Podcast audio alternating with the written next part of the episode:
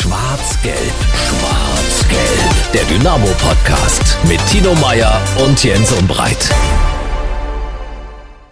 Das ist Schwarz-Gelb, der Dynamo-Podcast. Tino ist in der Leitung. Tino, guten Tag. Heute aus der Ferne zugeschaltet. Ich freue mich ja, du hast ja heute eigentlich freien Tag, oder? An deinem freien Tag hast du trotzdem Zeit für den Schwarz-Gelb-Podcast. Das gefällt mir.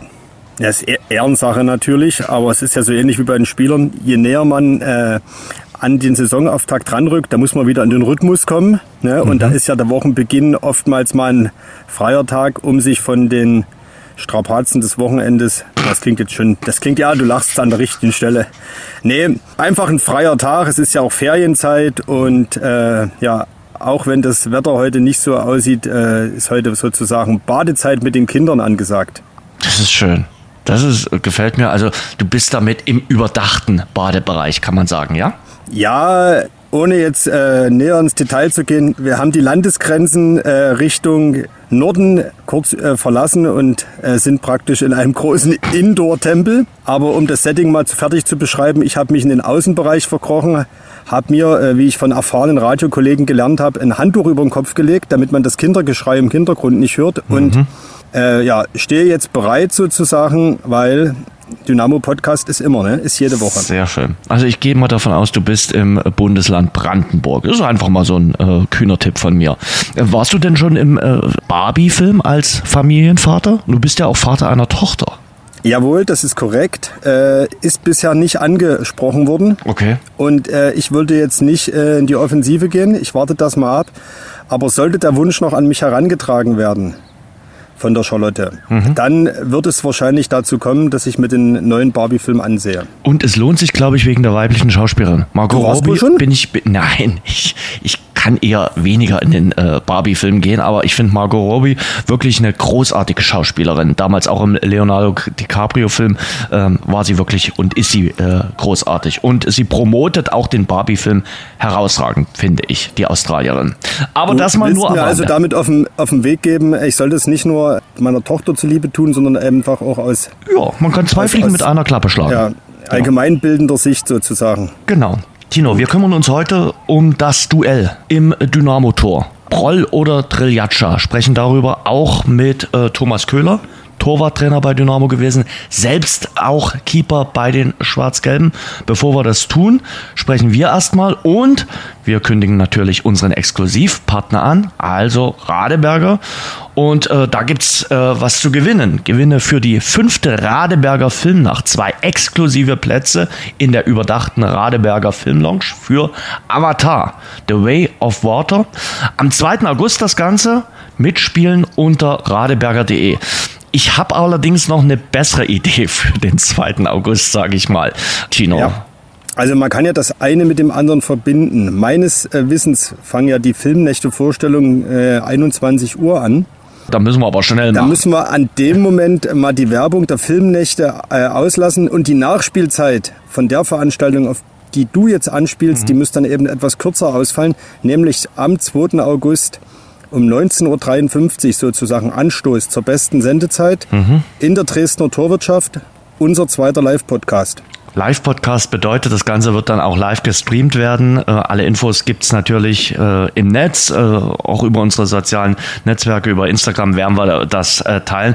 Und noch schöner wäre es, wenn ihr dabei wärt am kommenden Mittwoch, also äh, in der Torwirtschaft. Einfach vorbeischauen ab 19 Uhr, 19.30 Uhr und wir starten dann 19.53 Uhr und schauen voraus auf die äh, kommende Drittligasaison. Illustre Gäste haben sich angekündigt und da kann man sich tatsächlich freuen äh, und wir machen dann so ein bisschen Heißhunger auf die kommende Saison. Und womöglich ist dann die T-Frage, die wir ja heute besprechen wollen, auch schon geklärt. Wer Das weiß. glaube ich nicht. Glaubst du nicht? Nein. Ich glaube, Ehrlicherweise glaube ich es auch nicht. ich Das glaube wird es also auch Thema nächste Woche nochmal sein. Äh, Das denke ich auch, äh, aber ich glaube, das ist bis kommenden Mittwoch noch nicht geklärt. Ich denke, es ist weiterhin ein Kopf-an-Kopf-Rennen. Unsere Hörer haben ja abgestimmt, äh, wir haben ja gefragt auf unserem Spotify-Kanal, wer denn im Tor stehen würde. 58% Kevin Proll, 42% Stefan Triljatscha. Das ist mal eine Aussage. Ja, ist aber knapp. Ja, ne, ja, Also eine, ist jetzt nicht so, eine leichte Mehrheit, genau. Eine leichte Tendenz. So. Eine leichte Tendenz. Ist, glaube ich, eine, eine leichte Sympathietendenz. Denkst du? Nein, also ich habe das ja, glaube ich, letzte Woche schon gesagt. Es gibt ja kaum was, was gegen Stefan Triljatscha spricht. Finde ich auch. Es gibt aber das eine oder andere, ja, ich glaube, das kommt so aus der Bauchgegend, emotionale, was vielleicht mehr für Kevin Proll spricht. Okay. Vielleicht sind das die 58 Prozent.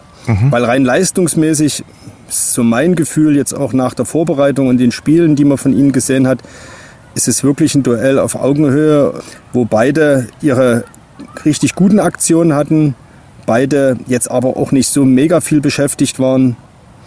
Schwierig zu entscheiden. Zum Glück bin ich nicht Torwarttrainer.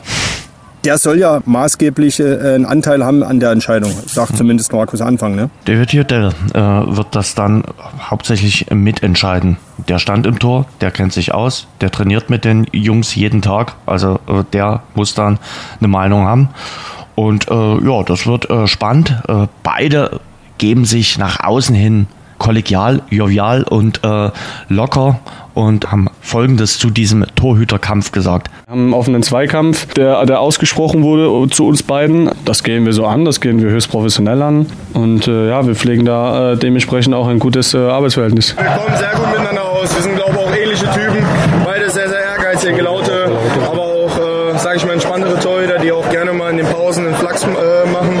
Ähm, deswegen, also wir kommen zurecht und wissen halt auch beide, dass es äh, ums Sportliche geht und äh, wir da rein charakterlich und menschlich äh, ganz normal miteinander aufkommen. Du musst deinen Job machen, du musst trainieren, du musst dich fit halten, du, du schaust, dass du der Mannschaft Sicherheit gibst, äh, dass du dir selber auch ähm, Sicherheit äh, mit, mit dir selber im Rein bist, mit dem selber Sicherheit ausstrahlen kannst äh, und äh, das auch weitergeben kannst. Von daher zählt das erstmal für uns, beziehungsweise für mich als, äh, als Spieler fit zu bleiben, gut zu trainieren, hart zu arbeiten, der Mannschaft zu helfen, so gut wie ich kann. Und äh, das, der Rest äh, ist alles Trainersache. Es zählt für uns beide einfach ganz normal wie, wie immer. Das Leistungsprinzip, fertig aus. Ähm, die, die Einheiten zählen, die Testspiele zählen. Äh, in jeder Einheit 100% geben. Mehr, mehr können wir nicht machen. Es gibt Entscheidungen, die gefällt werden, die musst du akzeptieren. Und äh, ich war da jetzt nie der, der Stinkstiefel, der jetzt irgendwie von hinten rum gesagt hat, äh, ja, was soll das? Und hier, habe nicht den Kopf hängen lassen. Ich habe weitergemacht. Mir macht das ja auch Spaß mit den Jungs. Ich sagte, hier, komm, leg den Ball hin, schieß zehnmal aufs Tor. Machst nur, äh, von zehn machst du vielleicht nur zwei rein, um den zu kitzeln. Dann kitzelt man dich selber hoch. Von daher, das macht einfach nur Spaß. Was ich natürlich trotzdem mitnehme, ist äh, ja, meine Leistung aus der Rückrunde, wie ich da der Mannschaft geholfen habe. Und das Ganze will ich nochmal überbieten. Und ich weiß, dass ich es kann. Und äh, fühle mich noch bereiter, noch fitter dazu, um das Ganze zu untermauern und äh, nochmal einen draufzulegen. Hochprofessionell, wie du schon sagtest. Ne? Hochprofessionell und abgeklärt beide, auch beide, glaube ich, wissen, dass das Pendel auch gegen sie ausschlagen kann und dass man dem anderen dann äh, nicht böse sein darf, sondern eben äh, der, dieser Gesamterfolg oder das Gesamtziel, Aufstieg eben auch nur als Mannschaft, als Team zu realisieren ist und da zählt, glaube ich, der zweite Torwart genauso viel wie der erste. Aber ich stelle es mir mal folgendermaßen vor, wenn wir jetzt beide zum Beispiel um den Platz am Mikrofon beim ersten Spiel kämpfen würden, äh, um die Live-Übertragung, sage ich mal, Mhm. dann wärst du garantiert nicht mein bester Freund. Also Na, du, du wärst ja dann der Stefan Triljatscha, du hättest ja eine starke äh, Rückrunde gespielt und ich wäre jetzt dein Herausforderer. Und würde mich mit einem ein oder anderen guten Kommentar sozusagen angeboten haben und würde jetzt sagen, Jens, dieses Jahr bin ich soweit, jetzt will ich's wissen. okay. Aber die- Frage stelle ich mir eben, äh, wie das zwischen den beiden aussieht. Ich glaube, wie gesagt, nicht, dass die jetzt ständig auch miteinander ein Eis essen gehen oder so. Und das ist unter Torhütern einfach so. Das glaube ich schon auch. Ich meine, Torhüter und Linksaußen, ne, hieß es ja immer so schön, die haben einen, einen weg oder äh, sind irgendwie eine extra Kategorie im Fußball. Und natürlich sind die Jungs aber auch so groß geworden. Ne? Die wussten schon immer, dass nur einer im Tor stehen kann. Das ist beim Feldspieler ja schon ein bisschen anders. Und von daher glaube ich, haben die beide auch für sich, na wie soll ich sagen, irgendein Szenario oder auch eine, einen, einen Weg, damit umzugehen, wenn sie eben nicht die Nummer eins sind.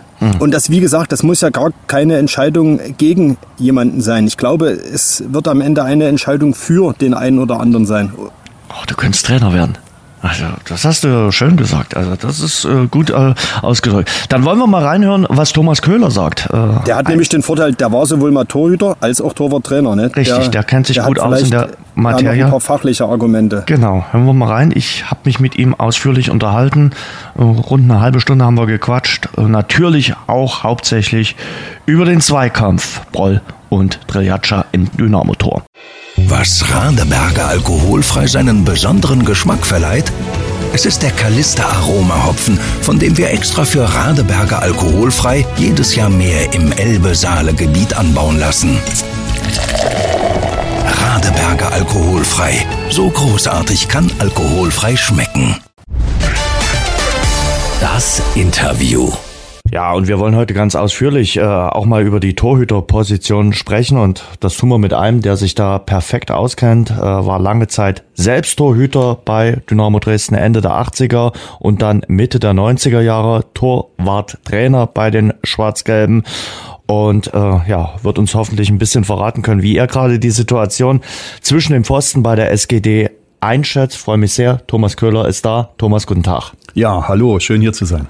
Thomas, zunächst mal zu dir selbst. Äh, ich habe es gerade gesagt, ab Mitte der 90er Jahre lange Zeit äh, Torhüter bei Dynamo gewesen, aber eben auch schon Ende der 80er, Anfang der 1990er Jahre und du warst derjenige, der in den letzten beiden Europacup-Spielen der ruhmreichen SGD zwischen den Pfosten stand. Äh, erzähl mal, äh, du kannst uns vom 97. und auch vom 98. Europacup-Spiel berichten. Das 97. in äh, Belgrad, ich glaube, das bleibt in fester Erinnerung, oder? Ja, auf jeden Fall. Ähm, sicherlich das Ergebnis war dann nicht so schön, aber ähm, ja, generell international zu spielen und mit Dynamo Dresden international zu spielen, das war schon äh, ja, ein tolles Erlebnis, äh, wenn man dann auch weiß, gegen wen man gespielt hat und wie weit die dann am Ende gekommen sind. Roter Stern Belgrad, ja, das war schon, das war ein tolles Erlebnis. Ja, äh, Rückspiel war dann nicht so schön. Ja, wir wissen alle, was da passiert ist mit Spielerbruch und Ausschreitung etc.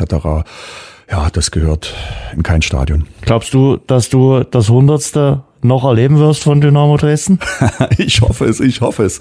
Aber da müssen wir, glaube ich, noch drei, vier Steps vorher gehen. Ne? Alles hoffe ich mal, dass, dass man irgendwann dann wieder den Sprung schafft, erstmal in die zweite Liga. Aber wir sollten wirklich äh, ja die Kirche im Dorf lassen und ähm, ja wissen, was was eigentlich das nächste Ziel ist. Und das nächste Ziel muss einfach sein, die zweite Liga. Zurückzukommen in die zweite Bundesliga. Und das hat Dynamo ja offensiv jetzt sich auf die Fahnen äh, geschrieben für die kommende äh, Spielzeit, nachdem man in der zurückliegenden Saison ja vor allem aufgrund der Hinrunde gescheitert ist und es dann irgendwie natürlich auch in Meppen verspielt hat. Jetzt die Vorbereitung läuft bislang richtig gut. Man ist noch ungeschlagen, hat nur zwei Gegentore kassiert, äh, kann man nicht meckern. Baut natürlich auch eine Erwartungshaltung auf. Ja, auf jeden Fall. Ähm, man sollte so eine Vorbereitung vielleicht nicht überbewerten. Klar kann man immer ein paar Schlüsse rausziehen, ja, gerade wenn die Ergebnisse passen birgt aber auch Gefahren in sich, dass man sagt, oh, super Vorbereitung gemacht und alles gewonnen und dann kommt das erste Punktspiel, wo es drauf ankommt und dann klappen die Dinge halt doch nicht so. Ja, also man muss das richtig einschätzen. Es freut mich, dass, dass das gut läuft im Moment und habe auch kurz mit Markus Anfang sprechen können äh, letzte Woche. Äh, tolles Trainingslager gehabt da in Österreich, äh, wo ich selber auch schon war. Man hat tolle Bedingungen. Und jetzt muss man es dann einfach irgendwo dann auf die Piste bringen. Ja? Mhm. Das heißt, erstes Punktspiel zu Hause, da muss irgendwie ein Sieg her. Ja, gegen Arminia Bielefeld. Man hat ja sowieso ein äh, straffes äh, Startprogramm äh, mit Bielefeld, Sandhausen, dann Mannheim. Ich glaube, nach drei Spielen weiß man so ungefähr, wo man steht. Definitiv, definitiv. Aber man muss auch wieder wissen, ja, wenn es vielleicht doch nicht so läuft, wenn es doch ein bisschen holprig ist, äh, dass man immer noch genug Zeit hat, alles auszugleichen. Siehe letzte Saison. Mhm. Aber es ist gerade wirklich eine große Euphorie rund um Dynamo Dresden. Die Saisoneröffnung im Stadion am Sonntag war großartig besucht, tausende Menschen strömten da. Also es ist auch eine andere Stimmung als in der Vorsaison, wo man gerade abgestiegen war aus der zweiten Liga. Das auf jeden Fall. Man, man spürt die Aufbruchsstimmung, man, man merkt, dass sich im Verein was bewegt. Man hat ein klares Ziel formuliert, finde ich auch gut. Man hat gesagt, ja, wir wollen aufsteigen. Ja, obwohl wir natürlich wissen, äh, dass das nicht einfach wird, weil die anderen Mannschaften schlafen auch nicht. Aber man hat ein klares Ziel vor Augen und wir gehen das an und die Zuschauer stehen hinter, hinter dem Verein, hinter der Mannschaft. Was braucht's, um diesen Traum, die Rückkehr von der zweiten Liga, äh, sich äh, zu erfüllen? Ja, das ist, glaube ich, in zwei Sätzen nicht, nicht, nicht beantwortet. Ich glaube, es braucht erstmal eine funktionierende Mannschaft, mhm. ein funktionierendes Trainerteam, das haben wir auf jeden Fall. Ja, und das Umfeld muss funktionieren. Ähm, ich sehe sie jeden Tag im Training, manchmal auch nur aus der Entfernung, äh, sehe, dass die Jungs willig sind und ähm, dass, dass, dass sie dieses Ziel auch, auch einatmen, dass sie sagen, ja, okay, wir wollen das erreichen, wir machen das und äh, wir gehen das mit aller Konsequenz an und ähm, ja, dann hoffst du, dass du ähm, ja die ersten Spiele erfolgreich bist, um dann vielleicht in so einen kleinen Flow reinzukommen, dass du sagst, okay, wie es halt in der Rückrunde war. Es hat ja kaum noch einen Pfifferling auf Dynamo gegeben und dann haben sie sich so in, in ja in, in so einen Rausch, will ich mal sagen, gespielt und äh, waren auf einmal wieder Aufstiegskandidat. Mhm. Ja, und wir sehen, wie schnell das im Fußball geht, dass man ja an sich glaubt und dass man ja eine funktionierende Mannschaft braucht. Hast du neben Bielefeld, Sandhausen, manche sagen auch Ingolstadt, Mannschaften noch auf dem Zettel, wo du sagst, na, die könnten auch mit eingreifen. Ja. Äh, Saarbrücken, Mannheim. Klar, alles, die du jetzt schon genannt hast, das sind mhm. alles mit äh, Mannschaften, die nicht schlafen, die natürlich auch investieren und, und wollen das schaffen. Ja. Regensburg wird mir sehr selten noch genannt. Ja. Man sagt bei den Absteigern immer wieder Sandhausen und Bielefeld, Richtig. aber Regensburg läuft so ein bisschen unter dem Radar, wobei die mit Joe Ennox nun einen Trainer haben, der die dritte Liga perfekt aus dem FF kennt. Genau so ist es. Ja, es gibt halt Mannschaften, die halten den Ball flach, die, die hast du gar nicht so äh, mhm. auf dem Zettel, aber ihr oder du wirst sehen, das ähm, ja, wird eine ganz spannende Saison und das wird, glaube ich, bis zum Schluss ganz offen sein. Mit dir will ich natürlich ausführlich über die Torhüterposition äh, sprechen. Es ist ein offener Zweikampf zwischen äh, Kevin Broll und Stefan äh, Treljatscha. Zunächst mal, bevor wir über die beiden reden, ein Torhüter ist natürlich entscheidend. Also äh, der ist der Rückhalt, der soll dafür äh, sorgen, dass die Defensive stabil steht. Und wir wissen ja alle, eine Defensive gewinnt dann schlussendlich auch die Meisterschaft mit oder sorgt dafür, dass man äh, aufsteigt. Äh, was zeichnet einen guten Torhüter in der dritten Liga aus? ich weiß gar nicht, ob unsere Sendezeit jetzt reicht. Fakt ist natürlich eins, dass der Tor eine absolute Schlüsselposition ist. Aus eigener Erfahrung weiß ich, dass du der Held sein kannst, ja, dass du Spiele allein gewinnen kannst aber auch mal der absolute Loser sein kannst. Wenn du den Fehler machst als Torhüter, genauso ist, es. ist es meistens ein Gegentor. Gen genauso ist es. Deswegen äh, sagt man ja auch Torhüter und links außen ein bisschen eine kleine Meise. Ne? Jedenfalls finde ich, dass äh, wir zwei sehr gute Torhüter haben, ja, vielleicht sogar drei, weil ähm, wir da ein tolles Torwartteam haben aktuell. Ich finde das gut, dass der Konkurrenzkampf da ist ja, zwischen Treljatscha mhm. und, und, und Proll. Und äh, ja, und da wird sich am Ende der rauskristallisieren, der ja vielleicht den kleinen Tick hat, wo der Trainer sagt, ja, den, den setze ich jetzt. Aber das kann jetzt aktuell noch keiner sagen. Hast du einen Favoriten? Habe ich auch, den werde ich hier nicht sagen. Ach Mensch, ich dachte, du, du sagst jetzt ein äh, und haust raus. Also äh, wir haben letzte Woche eine Umfrage gestartet äh, und da sagten 58 Prozent, dass Proll mhm. zum ersten Spieltag im Tor steht, 42 Prozent äh, Triljatscha. Lass uns über beide mal äh, sprechen. Triljatscha kam letzte Saison, mhm. kam von der zweiten Mannschaft von Borussia Dortmund. In der Hinrunde sicherlich wackelig ist ja dann auch der Torhüterwechsel zu Sven Müller äh, passiert. In der Rückrunde fand ich ihn außerordentlich gut, vielleicht mal ein, zwei kleine äh, Fehler, aber ansonsten hat er in der Rückrunde auch dazu beigetragen, dass Dynamo dann so stark performt hat. Ja, auf jeden Fall. Also da hast du ja schon alles gesagt. Ne? Ähm, ich glaube, er hat so äh, ein paar Anpassungsprobleme gehabt, so in der ersten äh, Halbserie, ja, wo dann auch ein paar Sachen nicht so funktioniert haben, hat sich auch dann zweite Halbserie reingebissen und ähm, hat wirklich tolle Spiele gemacht. Klar, zwei, drei Wackler drinne, was aber auch bei so einem jungen Torhüter nicht unnormal ist. Ja, man muss auch mal einen Torhüter mal einen Fehler zugestehen. Ja, wenn es dann in der Häufigkeit ist, denkt man logischerweise Weise über einen Wechsel nach. Aber ansonsten hat er das in der Rückrunde ja außergewöhnlich gut gemacht. Deswegen denke ich, hat er auch jetzt gute Chancen, wieder am Tor zu äh, stehen, ja, zum ersten Punktspiel. Äh, beim Kevin Proll ist es natürlich so, äh, er ist mit abgestiegen mit Dynamo Dresden damals, hat äh, sich dafür entschieden, den Verein zu verlassen, äh, kam da in Polen dann doch nicht so zurecht, wie er sich das selbst äh, erhofft hatte, ist jetzt wieder da und ist natürlich vom Typ her ein völlig anderer Torwart. Ja, bisschen extrovertiert, bisschen, bisschen laut, bisschen emotional, was sicherlich auch nicht verkehrt ist. Wir haben da zwei unterschiedliche Torwarttypen und ich mhm. finde das gut Und es ist auch wirklich spannend, dann am Ende zu sehen, wofür der Trainer sich entscheidet. Was unterscheidet Sie in Ihrem Torwartspiel? Ja, sie sind beide exzellent auf der Linie, mhm. ja, haben beide das eine oder andere Thema in der Strafraumbeherrschung. Mhm. Ja, aber da können wir überall Auch in der rein. Spieleröffnung? Ja, in der, Spiel, in der Spieleröffnung auch. Ja, ich weiß heutzutage hat sich ja das Torwartspiel so verändert, dass du, wenn du den Ball hast, bist du ja der erste Angreifer als Torwart. Ja, und ähm, da legt der Trainer natürlich auch großen Wert drauf. Ja, wie ist die Spieleröffnung bei beiden? Ja, da hat jeder ja auch ja, ein Für und ein Wider. Ja, wer hat da mehr die Ruhe am Ball? Wer strahlt mehr Ruhe und Sicherheit aus? Äh, wer gibt der Mannschaft die Sicherheit von hinten, ja, Bälle rauszuspielen, auch mal äh, einen Pass über 30, 40 Meter mal genau anzubringen. Da werden, glaube ich, dann am Ende Nuancen entscheiden, wo der Trainer dann sagt, okay, den stelle ich ins Tor. Wie ist es für die Vorderleute? In der Hinrunde hatte manchmal mal auch so das Gefühl, naja, hinten ist vielleicht alles ein bisschen fragil, mhm. äh, auch eine neue Konstellation in der ja. Defensive. Und dann wusste man auch noch nicht so richtig, Mensch, kann ich mich hinten auf den verlassen? Äh, in der Rückrunde war das dann schon, Mensch, wir haben den Triljatscha hinten stehen, der hat ja. zuletzt auch ein paar rausgeholt. Und dann hast du auch als Abwehrspieler ein ganz anderes Gefühl, oder? Ja, hundertprozentig. Hundertprozentig gibt, gibt der Torwart dann auch den Vorderleuten äh, ein gutes Gefühl, ja, dass du den Torwart vielleicht auch mal unter Druck anspielen kannst. Und da muss dann am Ende auch die richtige Entscheidung treffen. Und wenn mir das Risiko zu groß ist, ja, hinten nochmal den Ball rauszuspielen, dann spiele ich mal einen langen Ball, dann überspiele ich mal fünf, sechs, sieben Spieler, um vielleicht mal auch über die äh, Schiene mal in den Angriff zu kommen. Und wir haben ja mit Kutsche dort vorne einen Spieler, der auch mal einen Kopfball gewinnt oder mal einen Ball festmacht. Wie entscheidend ist die Größe heutzutage? Mal jetzt unabhängig von den äh, äh Dynamo-Keepern, aber wird ja auch immer wieder äh, drüber diskutiert. Ich glaube, als du Torwarttrainer bei Dynamo warst, äh, hattest du auch einen Stützling, wo man immer wieder mal die Körpergröße ins äh, Spiel geführt hat. Ich erinnere mich jetzt bei Jan Sommer, äh, als der zum FC Bayern gegangen äh, ist, hat die Körpergröße auch immer eine Rolle gespielt. Der Mann ist Schweizer Nationalkeeper. Ja. Das ist schon manchmal verrückt. Wenn der alle Bälle hält, ne, da sagt keiner was, wenn dann ein, ein, ein, ein Tor fällt ja. oder äh, er eine Flanke nicht so abfängt, wie es vielleicht hätte sein sollen, da schieben alle das auf die Körpergröße. Ich denke schon, dass die Körpergröße mit ähm, eine Rolle spielt, ja, aber das weiß ich vorher, bevor ich ihn Jan Sommer verpflichte als Bayern München, weiß ich, wie groß er ist und dann kann ich es dann im Nachhinein nicht immer drauf schieben. Ja.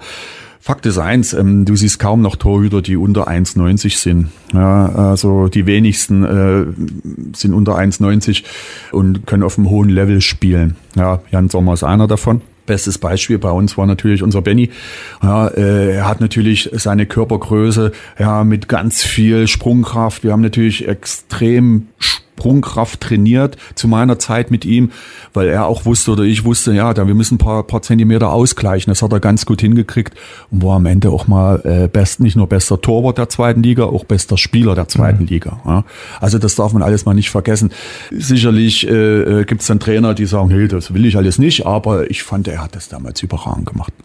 Torhüter, weil du gerade Benny ansprichst, in Dresden sowieso immer ein, ein, ein, ein Thema. Schon seit vielen, vielen Jahren wird der Torhüter natürlich ganz besonders beäugt. Du hast gerade auch gesagt, Torhüterposition ist eine wichtige, ist eine entscheidende.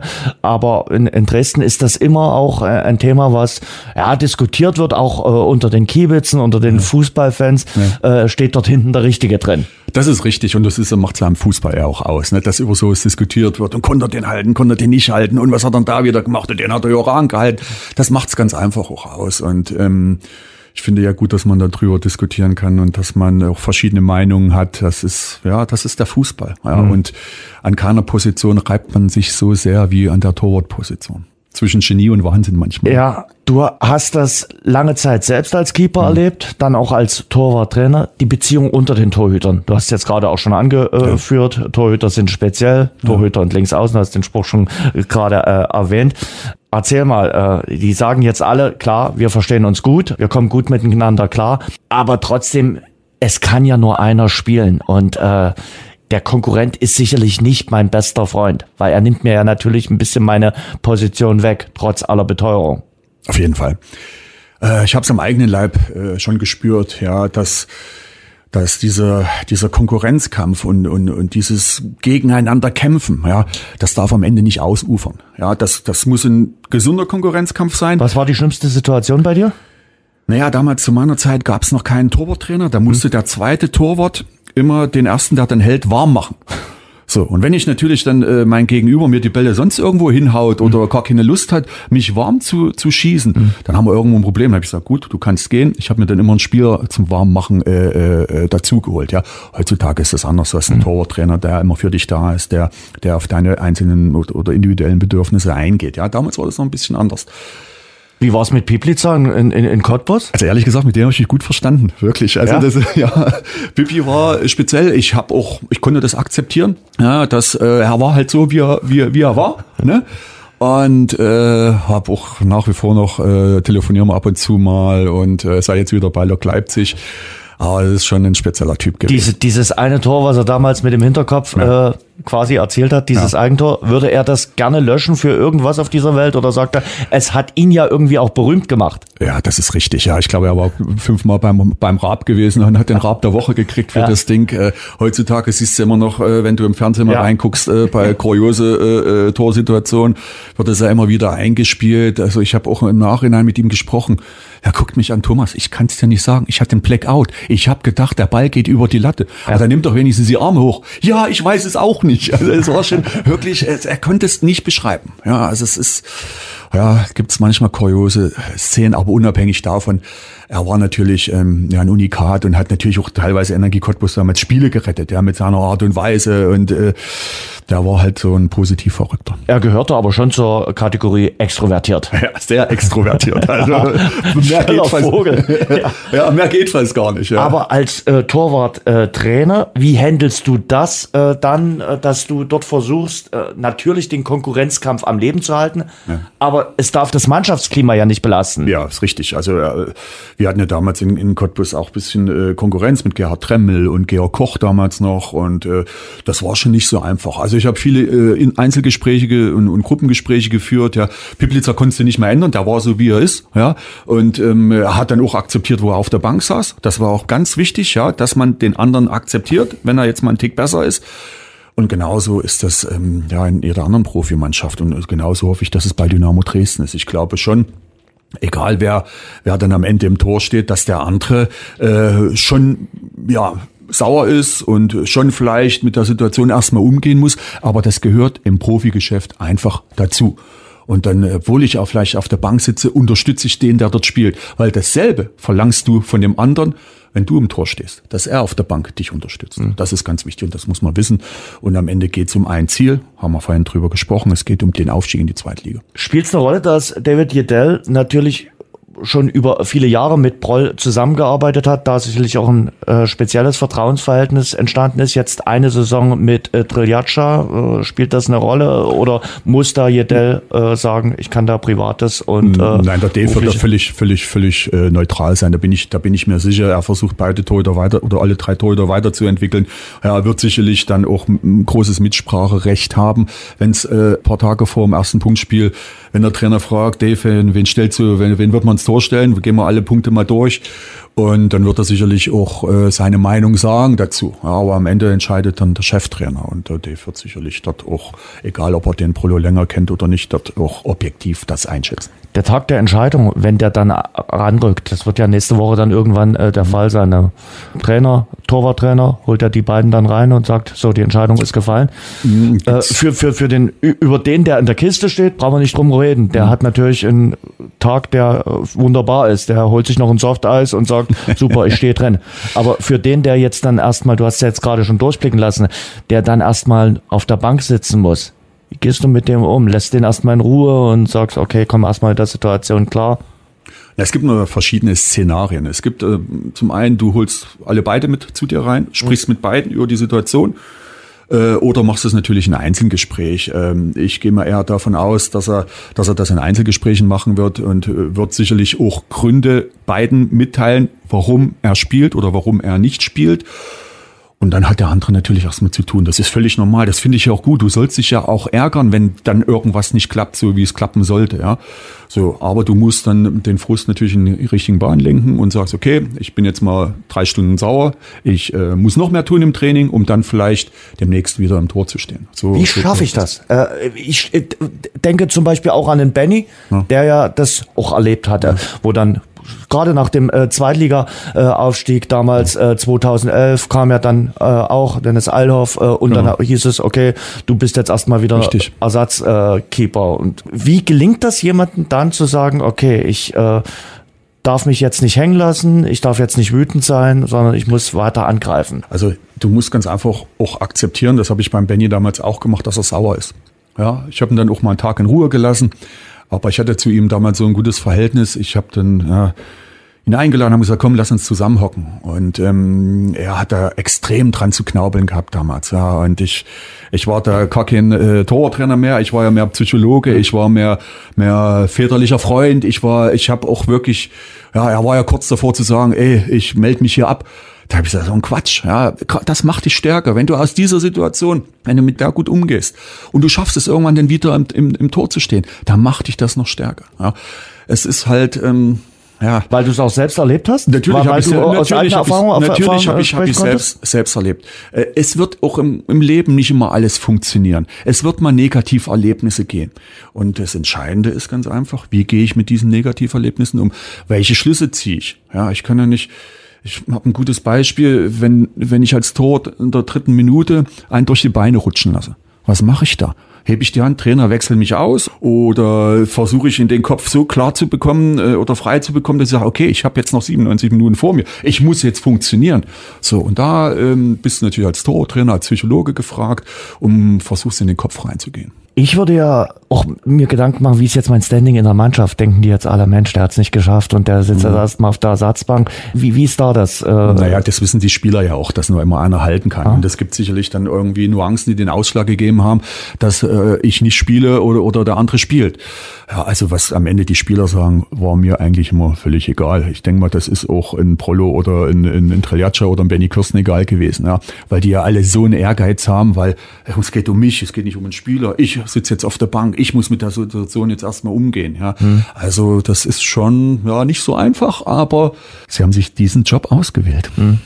Und warum sind Torhüter? Also du bist ja jetzt eigentlich Mhm. äh, in den äh, 20 Minuten und ich kenne dich ja jetzt nun auch schon eine Weile äh, sehr normal. Aber es gibt natürlich schon die Torhüter, die auch extrovertiert sind und wirklich, wo man merkt, naja, er ist gewissermaßen auch manchmal ein bisschen ein Einzelsportler. Auf jeden Fall. Also äh, mittlerweile bin ich ja schon weit über 50 und ähm, ich äh, ja, bin in vielen, vielen Sachen ruhiger geworden. Ne? Äh, Ich glaube, wer mich von früher noch kennt, weiß eigentlich, dass ich auch mal völlig austickern konnte. Ja, ich konnte früher als Kind nie verlieren. Ja, also da bin ich ja kurz amok gelaufen. Ja, konnte das immer so richtig in die richtigen Kanäle lenken. Das war Gott sei Dank gut so. Ähm, hatte dann immer so diesen Ehrgeiz, ich will jedes Spiel gewinnen, ich will kein Gegentor kriegen. Ich hatte dann so in meinem Kopf äh, Dinge drinne, wenn jetzt ich ein Gegentor gekriegt habe oder irgendwas oder vielleicht mal ich einen Fehler gemacht habe, wie ich die dann wieder richtig einstellen kann. Ähm, ich glaube, das ist ganz wichtig, dass du weißt, was du kannst als Torwart, aber äh, auch die Situation einschätzen musst, dass du halt auch mal einen Fehler machen kannst und daran nicht zerbrechen darfst. Der Torjäger haut den Ball übers Tor. Steht weiterhin 0 zu 0. Genau. Der Torhüter macht den Fehler, greift daneben, es steht Genau. 0 zu 1. Genau Wie gehst du mit Fehlern um? Vor allen Dingen dann in den Tagen danach. Ja, schlaflose Nächte, also das, ähm, das arbeitet schon in dir. Ja, dann hast du irgendeine Vertrauensperson, die Frau, äh, Freundin oder ein Kumpel. Du musst auf jeden Fall reden, am Ende auch der Trainer, ja, der zu dir steht oder dein Tortrainer. Gut, zu meiner Zeit gab es jetzt nur nicht so viele Torwarttrainer. Doch, der Bernd Jakubowski war mein erster Torwarttrainer. Ähm, du musst natürlich reden. Das ist ganz wichtig, ja, um die Situation zu verarbeiten. Ja. Und ähm, ich habe für mich dann so im Kopf Dinge entwickelt, äh, wo ich mich an positive Sachen erinnere, auch wenn was Negatives passiert ist.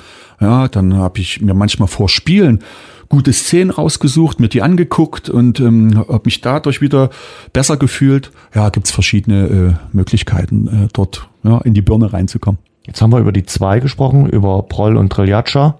Über Erik Herrmann haben wir noch gar nicht groß gesprochen. Ja. Typischer Sachse. Ja, er ist jetzt der, der neue Torhüter, junger Torhüter, der natürlich von beiden auch ein bisschen was lernen kann. Und du kennst Erik Herrmann ziemlich gut. Ja, ich kenne ihn sehr gut. Ich habe den jetzt äh, ja fast zwei Jahre gehabt im Torwarttraining im Nachwuchsbereich. Er bringt alles mit, was ein guter Torhüter braucht. Er ist groß, er hat eine, eine riesen Reichweite. Ähm, klar gibt's noch Dinge, gerade als junger Torwart, als 19-, 20-jähriger Torhüter, die, die du verbessern musst. Ähm, ich denke, es ist ganz gut, dass er jetzt aktuell bei den Profis permanent mittrainiert.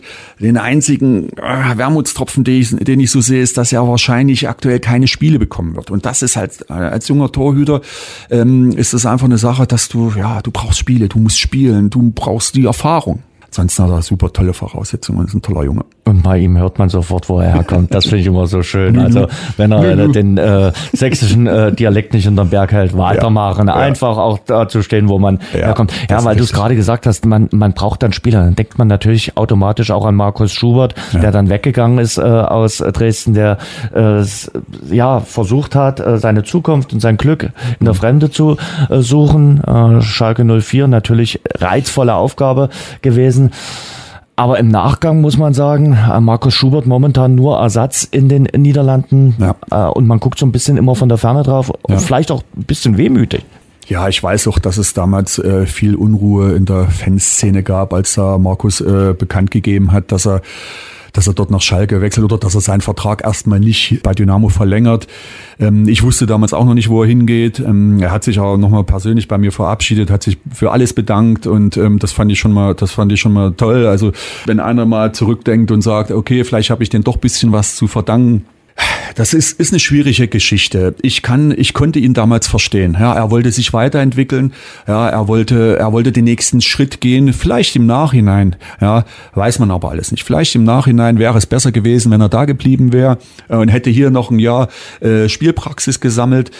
Ich kann ihn jetzt nicht verurteilen, dass er, dass er da den Schritt in die Bundesliga gegangen ist. Ja, aber ähm, vielleicht war es ein Fehler. Aber nochmal sein Konto sagt definitiv nicht, dass es ein ich, Fehler gewesen ich ist. Ich habe jetzt lange überlegt, wie ich das ausdrücke, ja, aber er hat sicherlich äh, sein Gehalt mehr als verdreifacht, ja. Also das spielt am Ende auch einen Grund. Ja, ich äh, weiß auch, dass er durch die guten Kontakte, die ich auch zu den Nationaltrainern hatte, da U, U19, U21, ja, dass sie sehr begeistert von ihm waren. Mhm. Ja, und äh, ich glaube, das hat damals auch eine Rolle gespielt, dass, dass dann gesagt wurde, ey, vielleicht ist es gut, wenn du Dynamo Dresden verlässt und, und äh, in die Bundesliga gehst und versuchst so schnell wie möglich in der Bundesliga Fuß zu fassen. Also das sind alles Dinge, die äh, dann abwägen musste und ähm, ich kann die Entscheidung schon irgendwo nachvollziehen. Plus jetzt ist er im Ausland. Auslandserfahrung hilft ihm sicherlich auch für den Kopf und daran reifst du auch. Auf der anderen Seite, du bist in den Niederlanden. Mhm. Wer aus Deutschland guckt gerade in die Niederlande und sagt, Mensch, da gibt's noch einen deutschen Keeper, äh, der hat mal Bundesliga gespielt. Ja, schwierig aktuell. Ich glaube, er hatte noch ein Verletzungsthema. Er war eine ganze Zeit lang verletzt. Ich glaube, er wurde sogar operiert. Ähm, ja, er ist jetzt erstmal weg, aber er ist ja noch relativ jung. Er wird sicherlich irgendwann vielleicht den Weg wieder nach Deutschland gehen. Und wenn es vielleicht zweite oder dritte Liga ist, ja, dass er vielleicht sich über die Schiene wieder ja, in den Fokus rückt. Thomas, was machst du gerade? Du warst, wie gesagt, Torwarttrainer bei Dynamo. Dann ging's zu Ende 2015, äh, mhm. äh, auch in der Saison, wo es äh, für Benny zu Ende ging, der ja, ja auch dann nochmal die Auslandserfahrung gemacht ja. äh, hat. Ähm, du bist dann äh, weitergezogen, warst unter anderem auch beim, beim Chemnitzer FC mhm. und aktuell bist du aber wieder hier in Dresden. Ja, das ist richtig. Also wie gesagt, 2015, äh, ähm, ja, ich gebe ehrlich zu, das hat auch ganz schön an mir genagt, ja, als Ralf Minge mir gesagt hat, dass es nicht weitergeht. Also ich hatte da schon auch Probleme, weil der Verein mir einfach an Herzen lag. Ja, ich habe dem Verein viel zu verdanken. Habt ihr dann ich, so eine, eine, Gemeinschaft gemacht, du und Benny? Ihr wart ja im Grunde genommen beide betroffen. Äh, ja, wir haben uns schon darüber ausgetauscht. Ich glaube, der Benny hatte noch viel mehr Probleme als ich. Ja, also als dort gesagt wurde, hier es geht, es geht irgendwo nicht nicht weiter. Ich habe äh, die Chance genutzt, mich selbstständig zu machen, habe die, die Torwartschule Dresden gegründet, habe ähm, das Adlersport gegründet. Das ist eine Mischung zwischen Physiotherapie und, und Fitnessstudio. Ähm, habe mich bisschen unabhängig vom Fußball gemacht. Ja, das war, glaube ich, auch nicht so verkehrt. Ja, und dann kamen natürlich immer ein paar Angebote und dann bin ich äh, unter anderem dann mal zum Chemnitzer FC als Torwarttrainer und Leiter des Nachwuchsleistungszentrums weil ich ja auch Fußballlehrer bin, äh, weil das äh, ja auch nur durch einen Fußballlehrer besetzt sein muss, diese Stelle. Hat mir auch viel Spaß gemacht, war auch sehr stressig, natürlich die Fahrerei immer. Und äh, die Verhältnisse im Verein damals beim Chemnitzer FC, die ja in der Insolvenz waren. Ja, also so ist mir auch nicht langweilig geworden und hatte immer guten Kontakt auch zum Benny, der ja dann äh, zu Lok gegangen ist. Und ähm, ja, und jetzt sind wir halt beide wieder bei Dynamo Dresden und kümmern uns um unsere Nachwuchstorhüter und bringen die wieder voran. Letztes Jahr die U19 speziell eine ganz starke Saison gespielt ja. in der Bundesliga.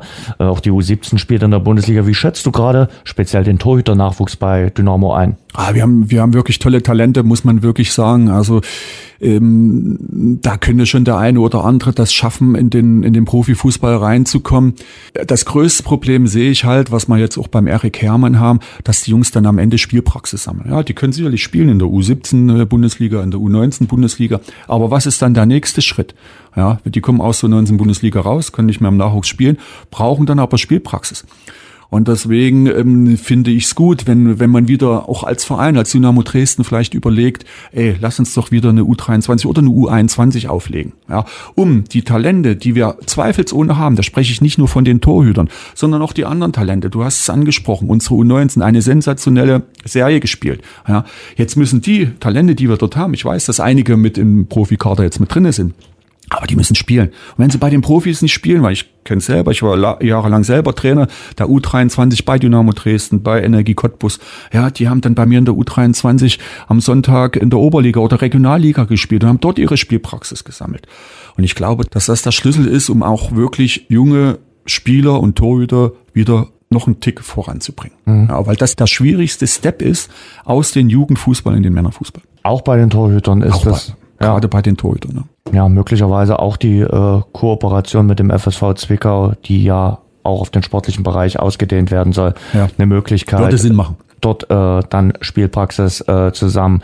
Gerade für äh, junge Keeper, Regionalliga ist, glaube ich, da auch nicht die schlechteste aller Ligen. Richtig. Und äh, dann dort äh, dazu zu kommen, um ja, auf dem äh, grünen Rasen zu stehen. Weil bei allem Training das Wichtigste und das Entscheidende ist dann das Spiel am genau, Wochenende. Genau, genau so. Und du warst nicht nur im Fliegenklasse, sondern du hast, dieses Wortspiel muss ich jetzt bringen, äh, dich dem Fliegen auch äh, verschrieben, oder? Also das Fliegen ist so ein bisschen deine heimliche Leidenschaft. Ja, also das gebe ich auch ehrlich zu. Ich habe mir da einen kleinen Traum erfüllt. Ich habe äh, vor zwei Jahren meinen Pilotenschein gemacht und äh, genieße es einfach mal in der Luft zu sein, mal über Dresden zu fliegen.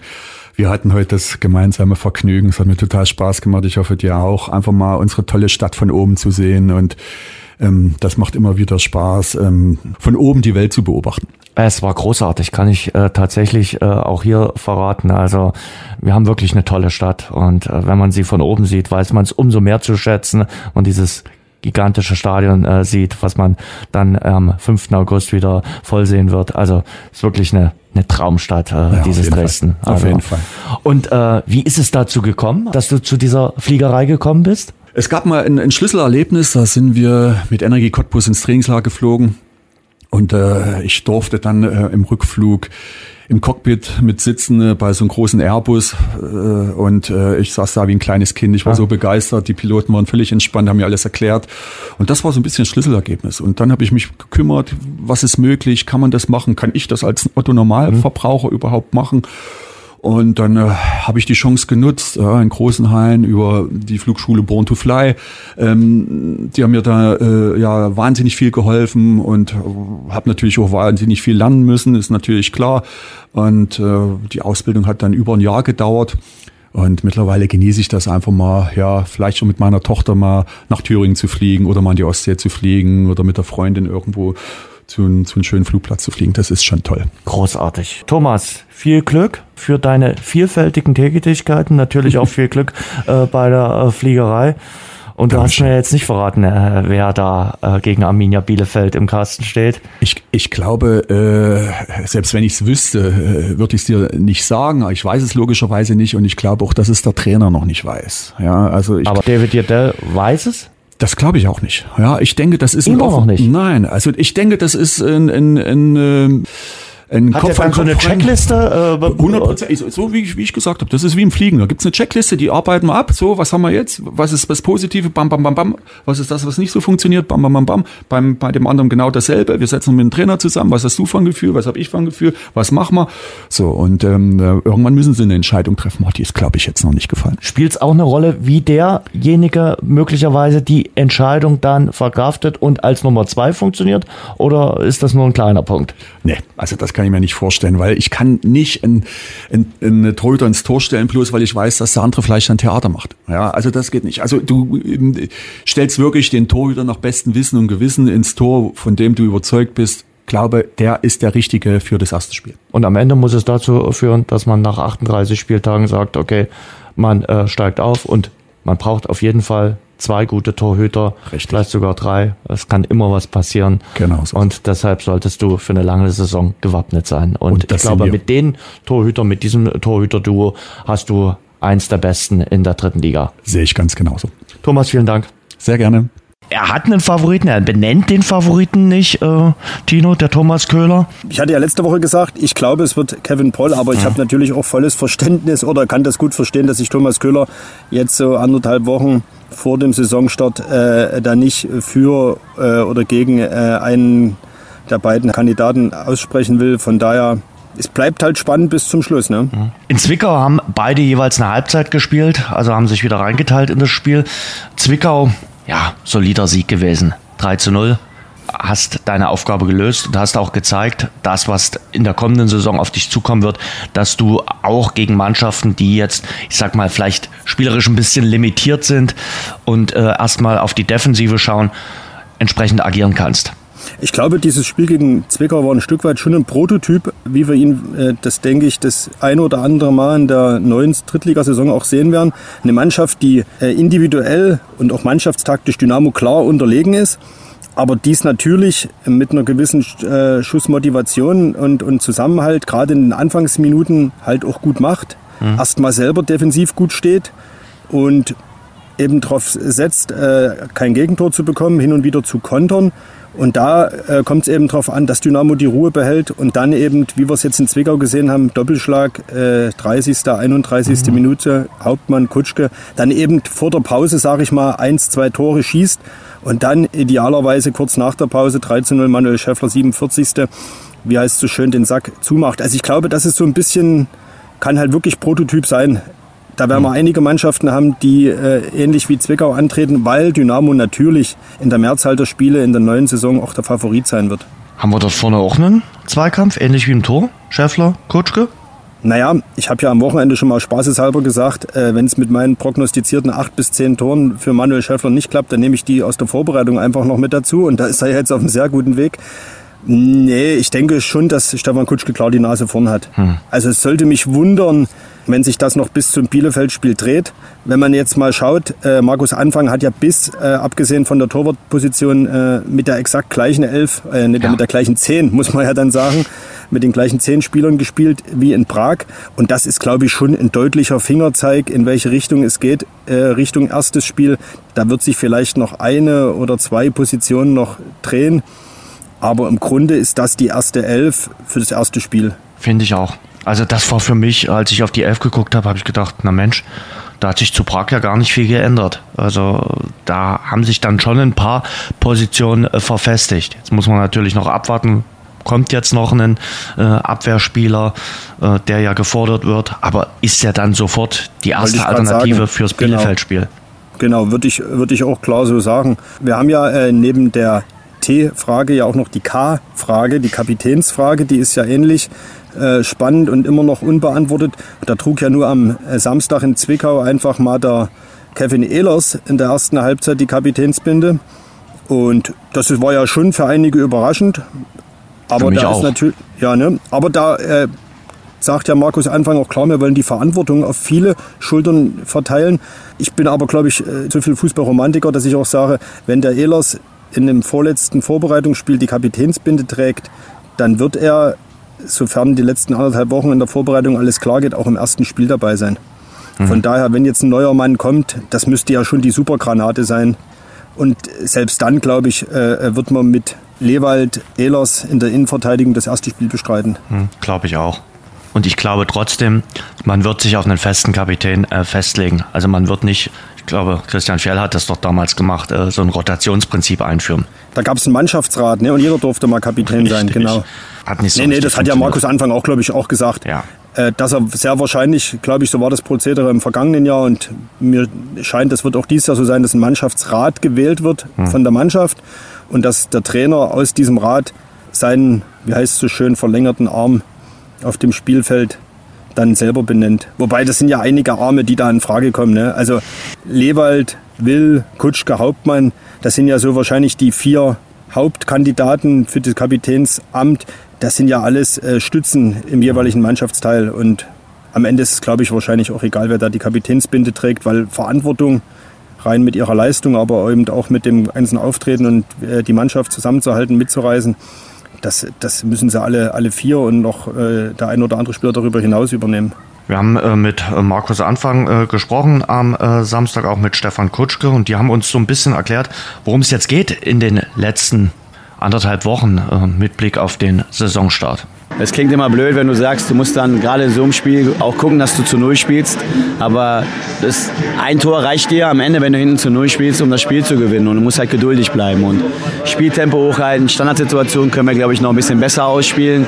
Und ich finde, dass wir trotzdem einen Tordrang hatten und auch schöne Tore gemacht haben.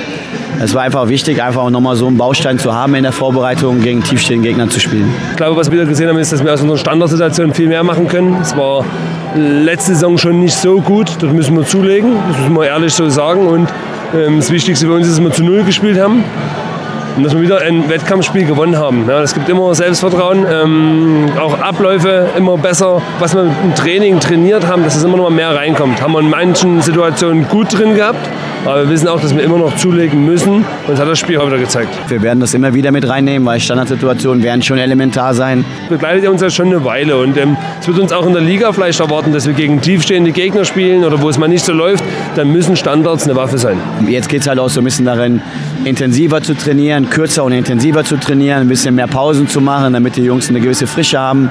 Wir müssen unser, unser Spieltempo noch mal ein bisschen erhöhen und äh, die Jungs brauchen auch eine gewisse Spritzigkeit und äh, die kriegst du halt auch nur, wenn du ein bisschen mehr Ruhe hast, ein bisschen mehr Pausen hast und die Trainingseinheiten ein bisschen kürzer, aber intensiver werden. Also hast du gehört, also äh, Standards ist schon noch so ein Thema, äh, worauf es ankommt, wo sie, glaube ich, auch noch ein bisschen dran arbeiten werden. Gerade Stefan Kutschka hat das so ein bisschen gewurmt, dass aus den Standards so wenig rumgekommen ist am Samstag, aber auch in den Spielen davor. Wobei Ja, gegen Prag hat man nach einem Standard ein Tor geschossen. Aber insgesamt ist es ja schon das, das leidige Dynamo-Thema, ne? was die Mannschaft jetzt äh, nicht erst seit der Vorbereitung und glaube ich auch nicht erst seit letzter Saison mit sich rumschleppt. Aber wie gesagt, ist noch ein bisschen Zeit. Ich glaube, da werden sie noch ein bisschen was tun. Und äh, die entsprechende Frische und Spritzigkeit, wie sie Markus Anfang erwähnt hat, werden sie auch bekommen mit Blick äh, auf den Saisonstart. Generalprobe, ja auch noch so ein Thema, oder? Also Ja. ich habe gelesen, Halle soll es sein, aber man weiß nicht wie, wo, wann, äh, weil klar, da will man jetzt nicht alles preisgeben, kann ich auch verstehen. Das machen ja auch andere Drittligisten. Es ist, das muss man eben auch nochmal sagen, aktuell schwierig halt einen Testspielgegner äh, zu bekommen, weil die zweite Liga äh, startet am Wochenende, Regionalligen äh, spielen dann auch schon und in, in den Nachbarländern wird auch schon gekickt. Und die Bundesligisten kommen zumeist nicht in Frage, weil die jetzt im Trainingslager weilen. Also musst du dich wahrscheinlich in deiner eigenen Liga bedienen. Genau, Viktoria Pilsen und Chemnitzer FC, die ich ja mal suffisant ins Spiel gebracht habe, scheiden also beide aus durch Pflichtspielverpflichtungen. Von daher finde ich jetzt Halle als gar keine schlechte äh, äh, Alternative. Die treffen ja dann erst im Oktober aufeinander. Und, und, und warum nicht, sage ich mal, da hat man einen, einen Gegner auf der Höhe, auf der äh, Liegenhöhe, in der man dann selber agiert. Und ich glaube, das nützt am Ende beiden Mannschaften. Und äh, dem Vernehmen nach wird ja auch in Grimma gespielt, halber Weg für beide unter Ausschluss der Fans. Ja, das ist dann naheliegend, ne, dass man da sowohl die Kosten auf der einen Seite gering halten will, auf der anderen Seite eben auch äh, das leidige Thema irgendwie äh, mögliche vielleicht Zusammentreffen von diverser Fangruppen auf halbem Weg. Leipzig ist ja da auch nicht weit. Macht schon irgendwo Sinn, auf jeden Fall. Offiziell ist es aber noch nicht. Also Nee, müssen wir mal abwarten, wann da eine Meldung äh, kommt vom Verein. Saisoneröffnung war auf jeden Fall ein Erfolg bei der Sportgemeinschaft. Äh, also Mannschaftspräsentation wurde von vielen Menschen wahrgenommen. Peter Auskeller hat mir dann auch gesagt, Mensch, die Autogrammstunde, die ist bestürmt worden. Die mussten sich regelrecht die Finger wund schreiben. Das ist ja ein gutes Zeichen. Man merkt es auch an, an den Dauerkartenverkäufen. Also es ist schon eine gewisse Starteuphorie da rund um Dynamo Dresden. 13.000 habe ich gelesen. 13.000 mhm. Dauerkarten sind weg. Und ich glaube, da laufen wir beim ersten Heimspiel schon auf die 30.000 zu. Und das, obwohl Ferienzeit, Urlaubszeit in Sachsen ist. Ich denke, das wird ein, ein ordentlicher Auftakt. Und ich sage mal so, na klar, die, die vergangene Saison, das Ende der vergangenen Saison äh, hat das Feuer entfacht und die Vorbereitung hat dieses Feuer auch ordentlich am Lodern lassen. Da müssen wir gar nicht drum herum reden. Ne? Das mhm. war eine bis jetzt eine äußerst gelungene, in sich stimmige, harmonische äh, äh Vorbereitung. Es gab ordentliche Transfers. Die Mannschaft hat in der Vorbereitung auch mehrfach angedeutet, was sie drauf hat, dass Automatismen jetzt äh, sowohl greifen als auch schon echt in, in größten Teilen richtig vorhanden sind. Von daher ist alles angerichtet. Ne? Aber Markus Anfang sagt, das sind alles nur, äh, das hat der Diat, glaube ich, deutlich mal erklärt, das sind ja keine Testspiele, das sind Wettkampfspiele. Und trotzdem kann man mit diesen Wettkampfspielen, kann man sich dafür nichts kaufen die beste Vorbereitung nützt nichts, wenn das Spiel gegen Bielefeld dann in die Binsen geht. Ne? Wie gefällt dir das neue Design vom Mannschaftsbus? Ähm, ist ja auch am Samstag äh, präsentiert worden, von Fans äh, mitgestaltet. Ich finde, es sieht richtig gut aus. Zeigt doch so ein bisschen ja. das Traditionsbewusstsein. Hinten ist Auf Dixie zu sehen, die Legende. Ja, ja. Ein, ein, ein, sehr schöner Mix, ist ja glaube ich auch äh, in einem Fanvoting entstanden. Ja. Ich habe gehört, ich habe den Bus also noch nicht selbst gesehen, ich war Sonntag nicht im Stadion. Hm. Ich habe aber gehört, dass äh, Tim Knipping und Akaki Gogia mit dem Bild auf dem Bus äh, irgendwo bei einem der Motive zu sehen sein sollen. Okay. Das finde ich jetzt mal interessant. Da fährt dann also der Bus, da fährt der Tim Knipping zum ersten Auswärtsspiel zu Tim Knipping nach Sandhausen. Genau. Geschichten gibt es ja. Nee, alles, aber ansonsten, ja, ich finde es schon immer gut, dass der Verein sich da seiner Vergangenheit, seiner Wurzeln besinnt. Und ich glaube, auf so einem Bus, da äh, ist auch ein guter Platz für Traditionspflege. Das ist jetzt halt nichts, äh, was mit dem man im Drittliga-Alltag, da nützt die Tradition immer reichlich wenig. Aber es gibt eben genügend andere Projektionsflächen, wo dieses Besinnen auf Vergangenes, auf die wirklich äh, große Vergangenheit, auf die Erfolge und so weiter und auf die Spieler und Persönlichkeiten, die den Verein auch geprägt haben, wo man sich äh, äh ja daran erinnern kann. Ja, und äh, nenn mir mal ein äh, Fotomotiv, was häufiger äh, geknipst wird als äh, auswärts zum Beispiel der Mannschaftsbus. Also wenn der Mannschaftsbus irgendwo ankommt, äh, zückt fast jeder das Smartphone seiner Wahl und hält mal kurz drauf. Richtig. Also von daher ist das schon nicht ganz äh, unwichtig. Und dann haben wir am äh, Donnerstag noch einen spannenden Termin. Ne? Also da wird ja der Geschäftsführer Kommunikation bei der Sportgemeinschaft vorgestellt mit David Fischer. Das stimmt. Ne? Ein Termin jagt den anderen jetzt so kurz äh, vorm Saisonstart. Donnerstag offizielle Präsentation von äh, David Fischer und am kommenden Dienstag, 1. August, dann erster offizieller Arbeitstag. Im Trainingslager ist er ja schon gewesen. Also es gab schon ein erstes Beschnuppern der Verantwortlichen und auch die Mannschaft hat er ja beim Testspiel gegen den SC Paderborn am Walchsee äh, gesehen. Dienstag geht es dann scharf sozusagen. Und gleichzeitig äh, verabschiedet sich damit Jürgen Wehland. Hm. Da ist sozusagen Amts- oder Geschäftsübergabe oder Einführung ins Amt oder äh, wie man das bezeichnen will.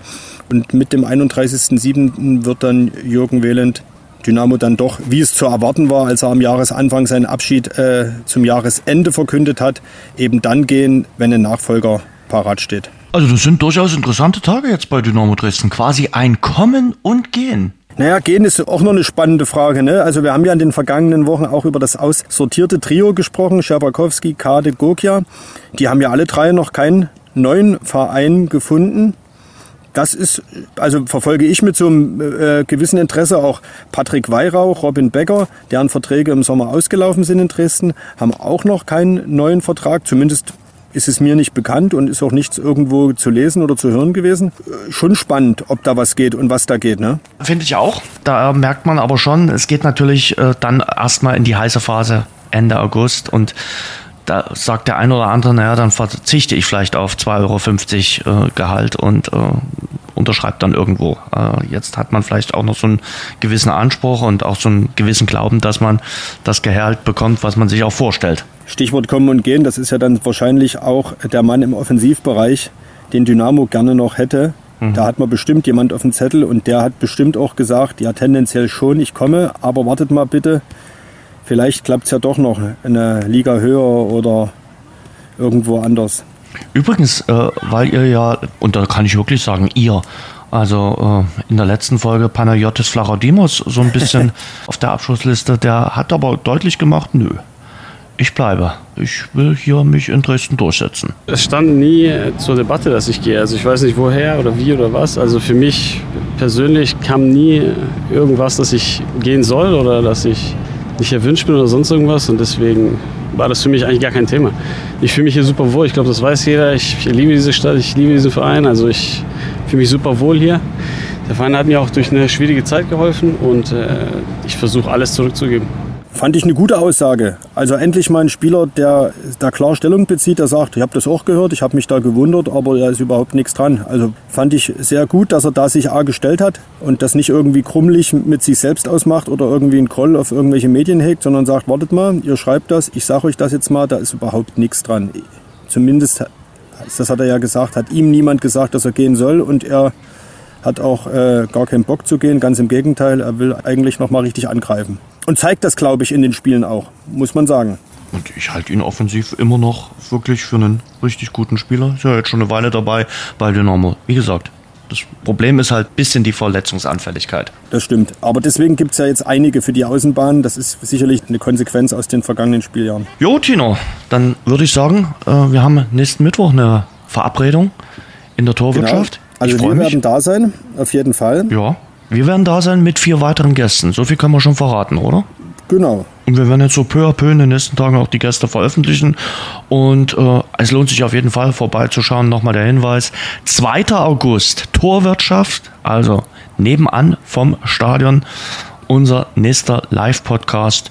Ich denke mal so rund 90 Minuten werden wir plaudern über den Saisonstart in der dritten Liga, der ja dann ansteht. Freitagabend geht's los. Hallischer FC gegen Rot-Weiß Essen, also am 4. August und 5. August dann das erste Spiel von Dynamo Dresden in der neuen Saison gegen Arminia Bielefeld. Ach Jens, und wo du jetzt sagst, Hallischer FC, komm, wir geben den ersten Gast, weil es so schön passt, gleich an dieser Stelle preis. Und weil es natürlich auch so besonders ist. Freitagabend Saisonauftakt, dritte mhm. Liga, Hallischer FC. Mittwoch wir freuen uns wirklich sehr, dass er, dass er kommt, oder? Genau Zwei so, Tage vorm, vorm Spiel. stand nämlich mal dann kurz äh, äh, in Frage, aber er hat an seiner Zusage festgehalten. Mittwoch 19.53 Uhr in der Torwirtschaft. Der Kapitän des Hallischen FC, Niklas Kreuzer. Und mhm. natürlich vor allen Dingen auch langjähriger Ex-Dynamo. Ja, also er kann zu allen Dingen äh, was sagen. Wir werden uns hauptsächlich um die Ostvereine kümmern. Von den Ostvereinen wird immer ein Protagonist mit dabei sein. Jetzt hast du es schön angeteasert. Mhm. Und jetzt müssen wir, glaube ich, an der Stelle jetzt rausgehen für heute. Ich darf aber noch hinweisen, es ist Endsport bei der Radeberger Heimataktion. Die läuft noch bis Ende August und bis dahin kann man aktiv sein und dazu noch Gutes für die Heimat tun. Jeder, der in Sachsen und der sächsischen Schweiz gewanderten Kilometer zählt, dafür muss man die Kilometer in der Wander-App Outdoor Active aufzeichnen und unterstützt das aktuelle Projekt. Und das aktuelle Projekt ist die Renovierung der sächsischen Bergwachtstation Ottomühle. Mehr Informationen gibt's unter radeberger.de. Nächste Woche bist du nicht im überdachten Bad, sondern nächste Woche sind wir mal wieder zusammen und machen einen Podcast zusammen. Wie gesagt, der Hinweis, der letzte Hinweis jetzt in der heutigen Folge, 2. August, Torwirtschaft, 1953. Live und Open Air. Genau. Du springst jetzt nochmal ins Wasser und äh, wir sehen uns nächsten Mittwoch wieder. So machen wir es. Bis dahin. Tschüss. Schwarz-Gelb, der Dynamo-Podcast, ist eine Produktion von sächsische.de und Radio Dresden. Abonniert uns bei Spotify, Apple Podcasts und überall dort, wo es gute Podcasts gibt.